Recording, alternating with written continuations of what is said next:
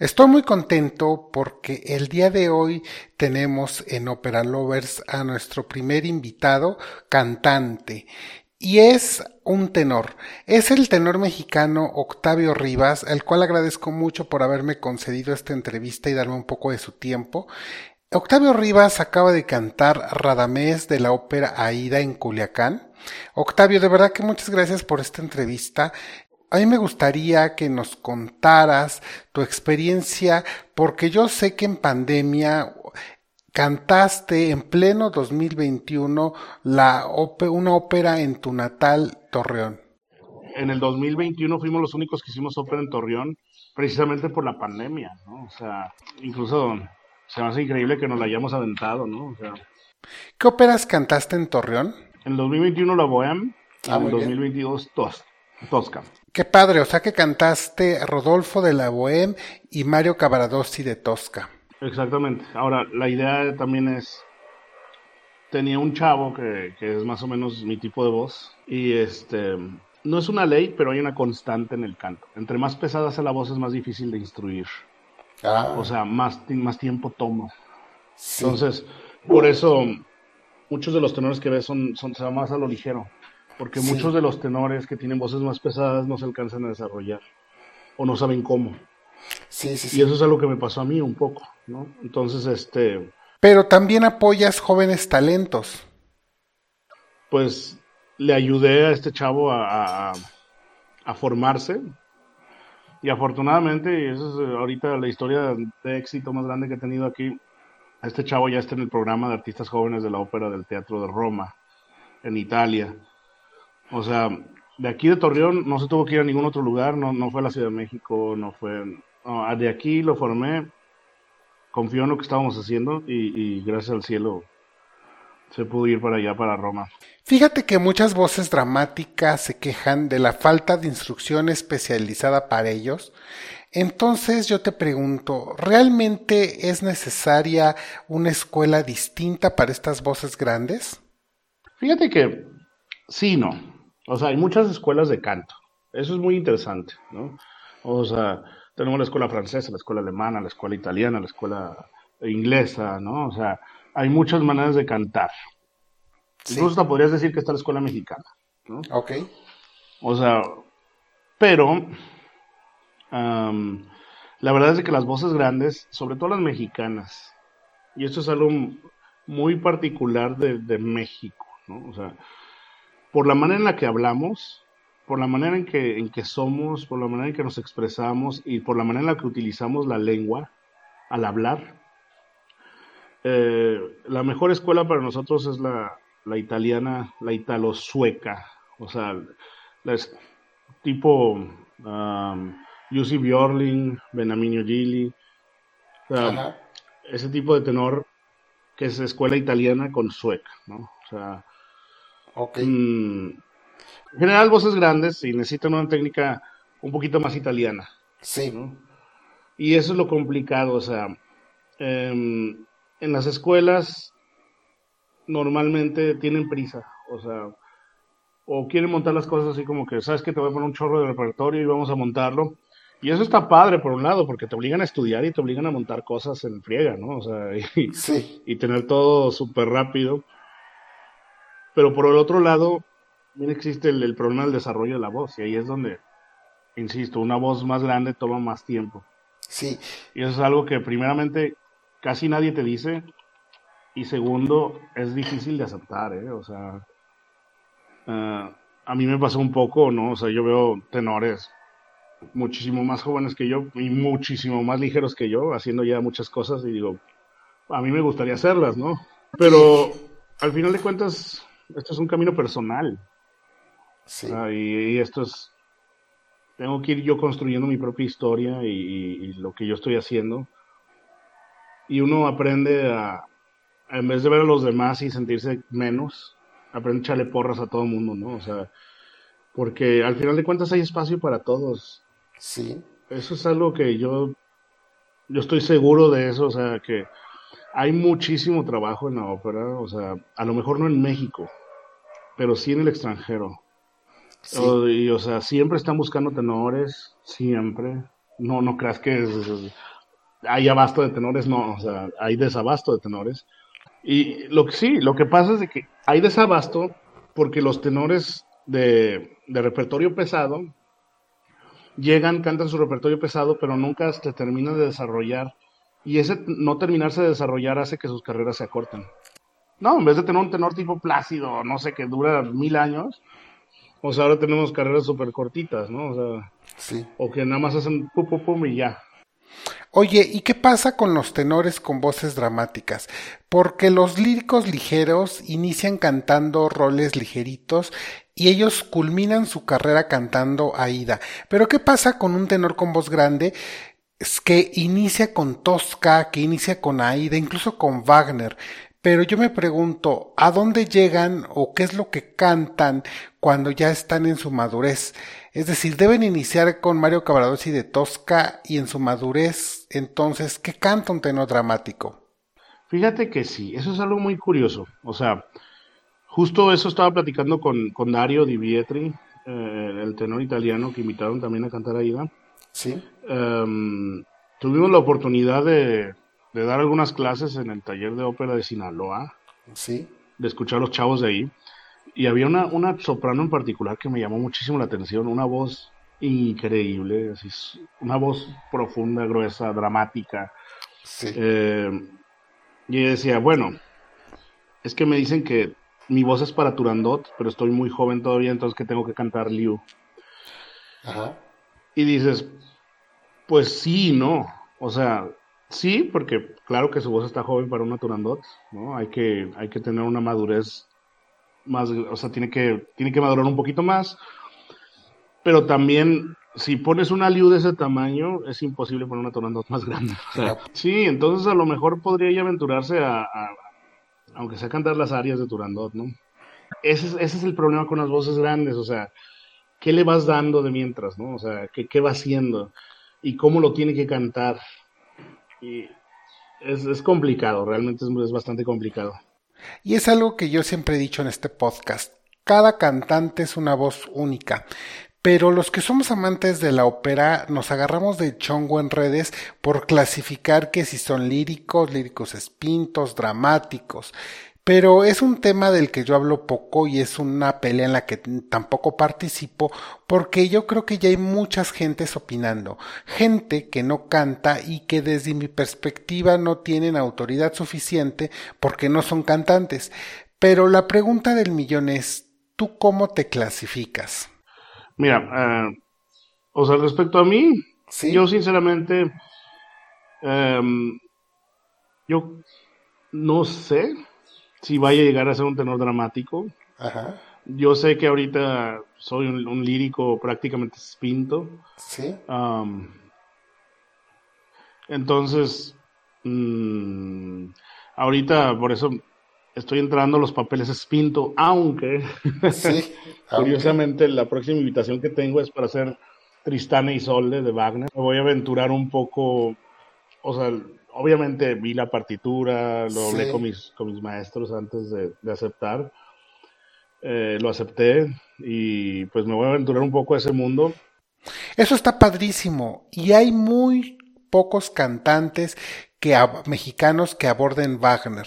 Araiza cantó Lohengrin, pero ya al final, y no recuerdo ningún mexicano. Bueno, Ramón Binay era mexicano de corazón. Pero mira, déjame decirte un poquito sobre la clasificación de las voces. Por favor, porque además tenemos muchísima audiencia que está iniciando en el mundo de la ópera y esto va a ser muy útil.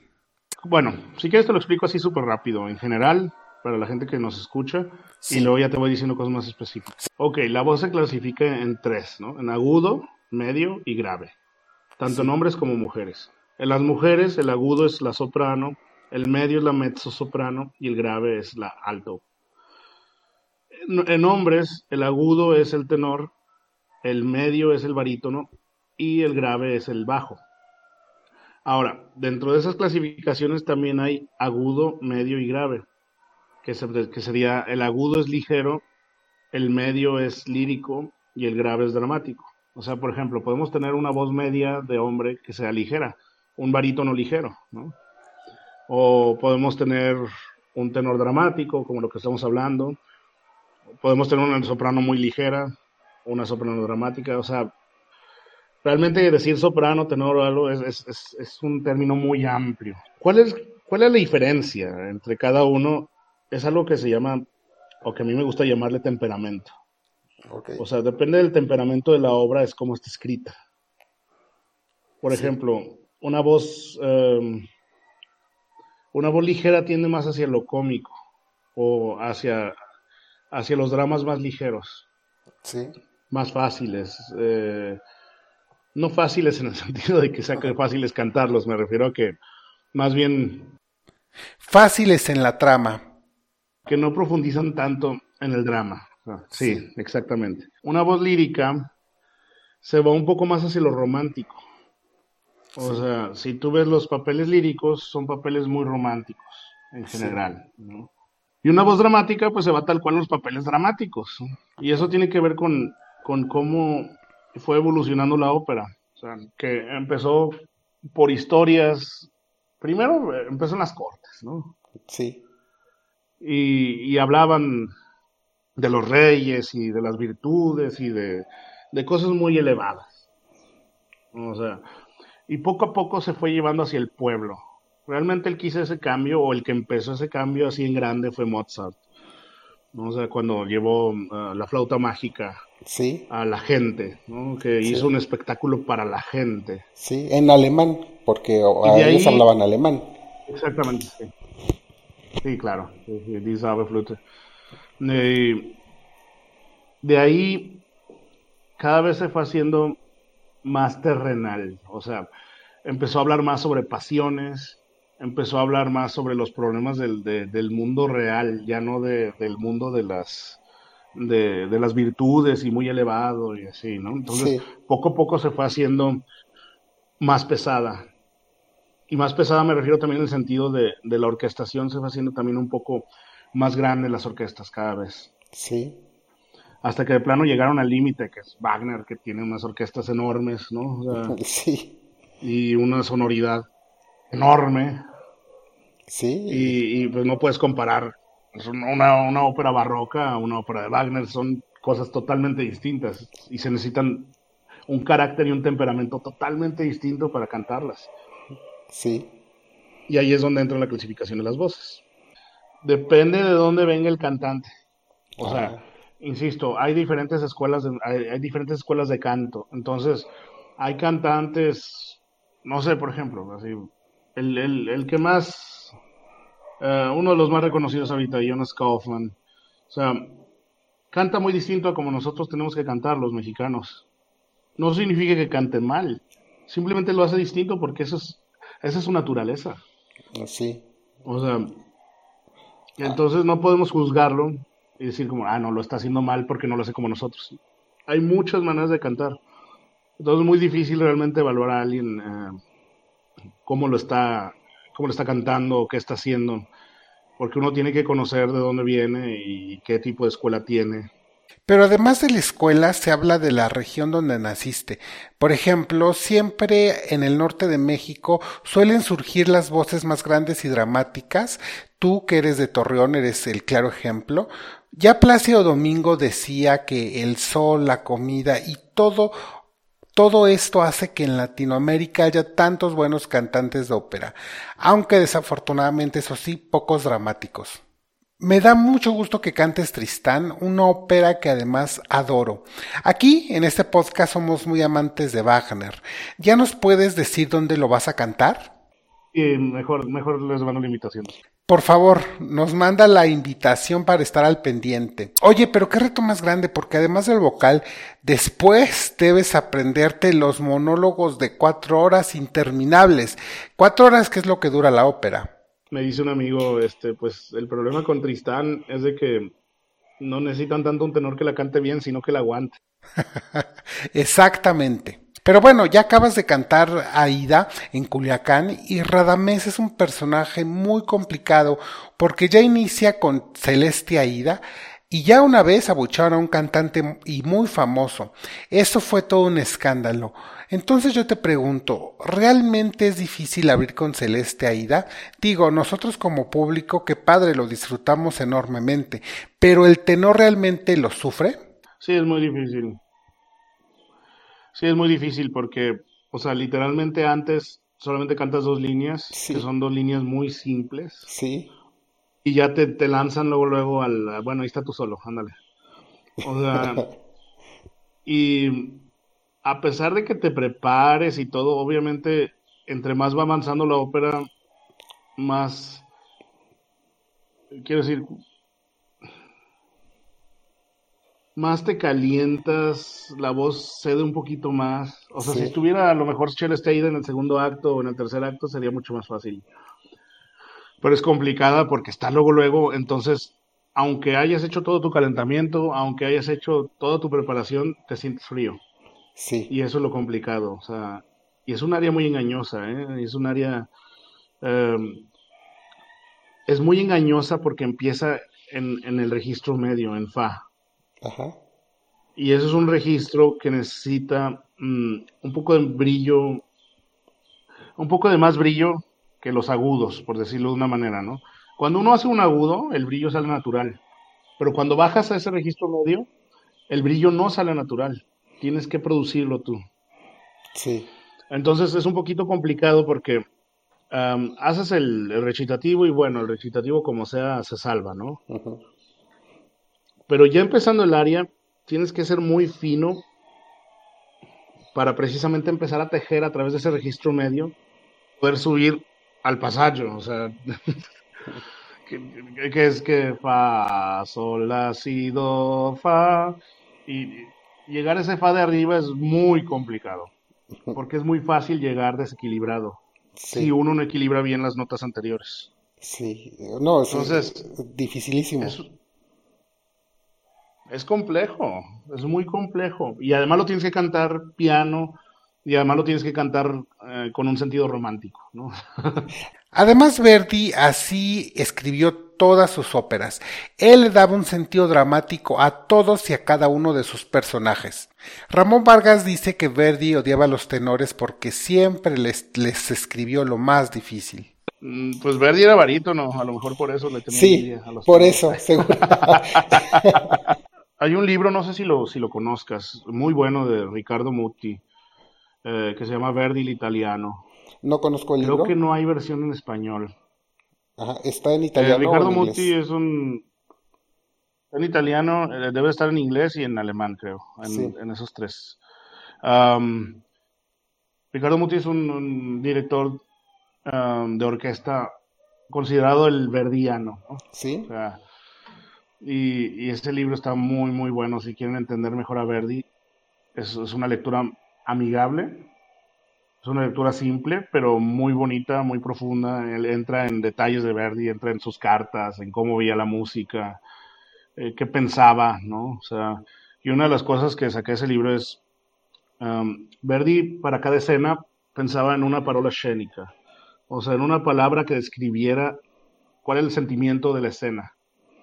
Sí. Entonces, este, uno tiene que ir tejiendo precisamente esas emociones y esos sentimientos cuando vas cantando Verdi, ¿no? O sea, por ejemplo, Celeste Aida empieza con, con ilusión, con mucha ilusión, de decir, ay, si yo fuera ese guerrero que guía a este um, ejército en los campos, ¿no? Uh, luego hablar de su amada, entonces ahí tienes que cambiar de, de, um, de sentimiento, de emoción que está detrás. Entonces, este. Verdi se me hace uno de los compositores, para mi voz, se me hace el, mejor compositor. Creo que es el, que más se me facilita cantar. Y este, y a mí me, a mí me encanta. Entonces, si odiaba a los tenores, pues qué bueno que los odiaba, porque la verdad es de que lo que escribió me queda de maravilla, sí.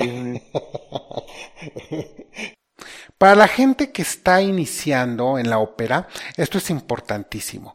Nosotros debemos valorar a los cantantes porque no solo es la técnica, el que ya sepa cantar, el que dé las notas, porque después hay que actuarlo. El cantante debe interpretar, en este caso, Celeste Aida, que solamente dura cinco minutos, pero después tiene que enfrentarse a una hora cuarenta de función donde debe dar toda la gama de emociones que demanda el personaje. Y uno tiene que ser parte de la historia, o sea, aunque, aunque tu personaje no esté cantando, tú tienes que saber qué está pasando porque al final de cuentas todo te afecta. Sí, claro. Y apareces en la siguiente escena y tienes que tener ya la carga emocional de lo que pasó, estuvieras o no tú en escena. Sí. Entonces es complicado porque al final te terminas aprendiendo también las partes de los demás. Entonces estudia todo el libreto, no solo su papel. Pues procuro, sí. Sí, obviamente al inicio eh, me enfoco primero en el personaje que tengo que hacer, en aprendérmelo y este y ya de ahí empiezo a ramificarlo, ¿no? O sea, veo cuáles son sus relaciones con los demás personajes. Sí. ¿Y qué es más difícil? ¿La parte actoral o la parte vocal? Fíjate que sucede algo curioso, ¿no? ¿Conoces a Giuseppe Di Stefano? Sí, claro. Sí, debes de conocerlo. Sí, claro. Giuseppe Di Stefano sacó un libro que se llama El arte del canto.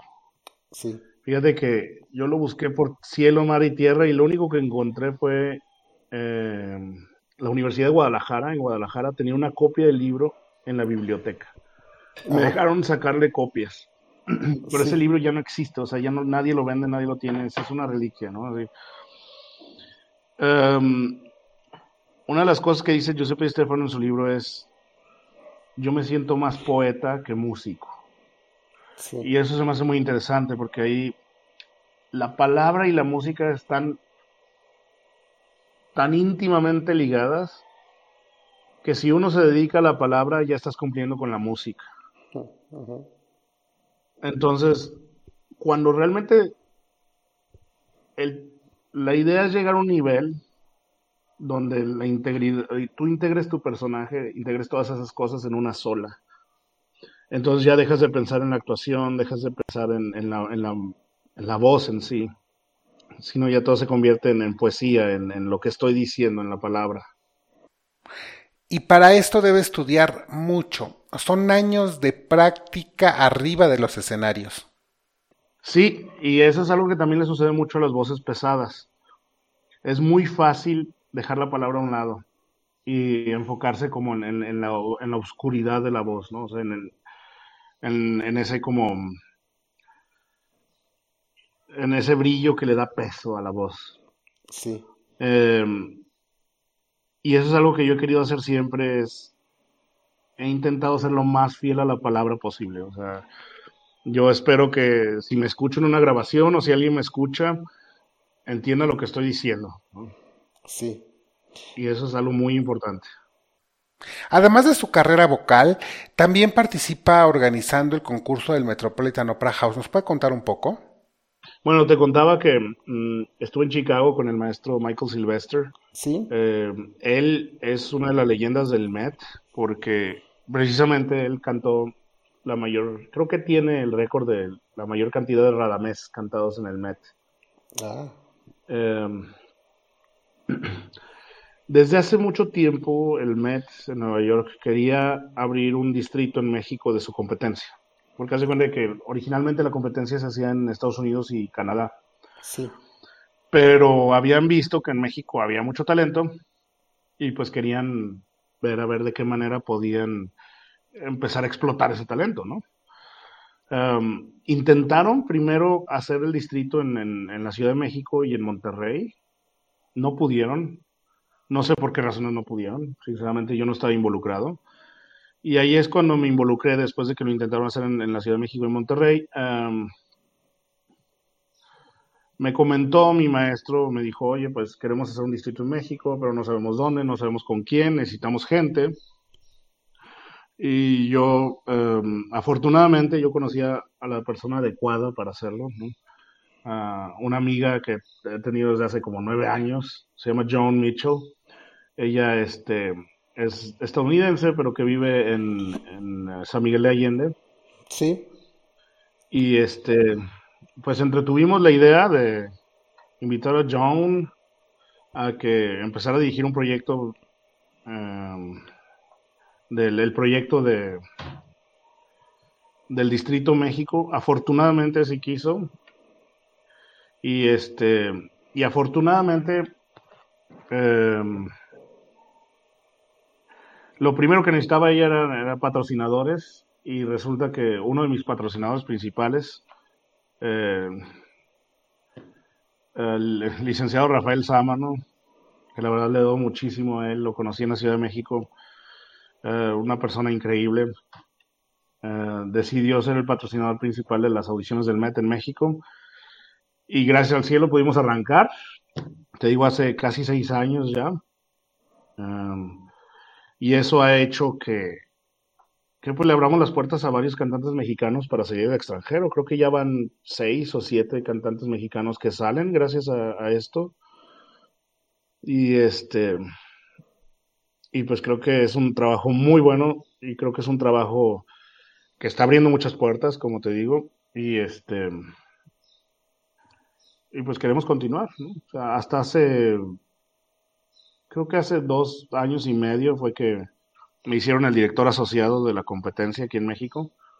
Y básicamente mi trabajo es, sobre todo, la comunicación con los cantantes y la comunicación con la oficina de Nueva York. O sea, yo tengo muy, buen, muy buena relación ahí con, con el Met. Y pues me ha ido muy bien, nos ha ido muy bien en general como país. Ya tenemos una de nuestras chicas, eh, Denise Vélez, ganó la competencia eh, hace un par de años, algo que nunca había pasado, o sea, ningún mexicano había ganado. Tenemos también una chica que, que fue admitida al programa Artistas Jóvenes del MED directamente, Junet Laguna, que cantó Aida. ¿Ah, ¿Sí? Ahora. sí. Muy, muy buena. Eh, y así tenemos varias historias, o sea, que se han ido a universidades o se han ido a programas de artistas jóvenes, pero sobre todo programas de artistas jóvenes. Y la idea es esa, o sea, lo que no pueden obtener en México, ya sea de ideas o de oportunidades, pues que lo obtengan en otro lado, pero que lo obtengan, o sea, que tengan acceso a eso. Pero un gran problema es que en México hay muy poca ópera. Lamentablemente sí. Lamentablemente sí. Y fíjate que a mí me pasó algo muy curioso, o sea, la gran mayoría de la gente que me ha dicho que no le gusta la ópera, cuando escuchan cantar en vivo, cambian de opinión. Claro. Sí. Porque no tienen ni idea de lo que se siente. Sí. O sea, yo creo que lo que hace falta es más exposición y también mejores, mejores proyectos, o sea, proyectos que sean más accesibles para la gente. Pero pues, eso también es, eso ya es otro problema, ¿no? Eso ya es otro, es increíble, pero es verdad y se lo presumo a todos, porque algo que hay en México es que somos buenísimos en la ópera. Exportamos a tantos cantantes que podríamos ser una gran potencia operística. De toda la gente que lleva a la ópera, más del 90% queda enganchado y regresa. Ya después me están preguntando qué ópera sigue, qué voy a ver, qué escucho porque en cuanto se sientan en su butaca, se apagan las luces y escuchan la orquesta, quedan prendados. Pero desafortunadamente hay muy poca ópera en Bellas Artes. Ahora con el Met hay transmisiones, pero estoy seguro que si hubiera más exposición y más ópera, habría mucha más gente. Claro que habría más gente, sí, definitivamente. Definitivamente. Y, vas a ver que eh, realmente la, tendencia está cambiando, ¿eh? O sea, como te decía, en, en, mi generación las cosas eran más cerradas, ahora ya se están abriendo más. Vas a ver que poco a poco se va a ir más y también se va a ir abriendo más hacia el público. Sí.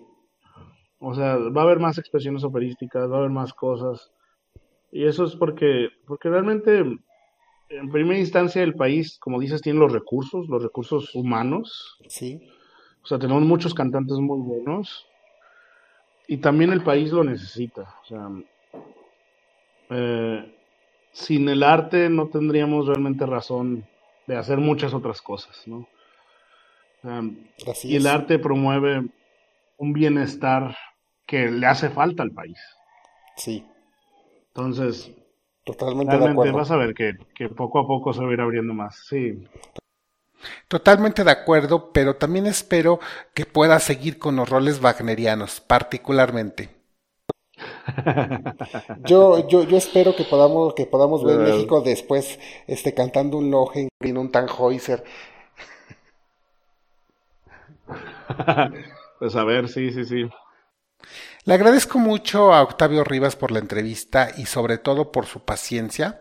Los dejo con una muestra de su talento y su caudal vocal cantando Celeste Aida. Espero que pronto les pueda dar noticias de su agenda y les pueda confirmar dónde y qué va a estar cantando. Por lo pronto, les pido que me sigan, me califiquen con cinco estrellas si me escuchan en Spotify, pero sobre todo, les pido que sigan viendo y escuchando mucha, mucha ópera. Hasta la siguiente. Se quel guerriero fossi, se il mio sogno sia verasse. Un esercito di prodi da me guidato e la vittoria e il plauso di Memfi tutta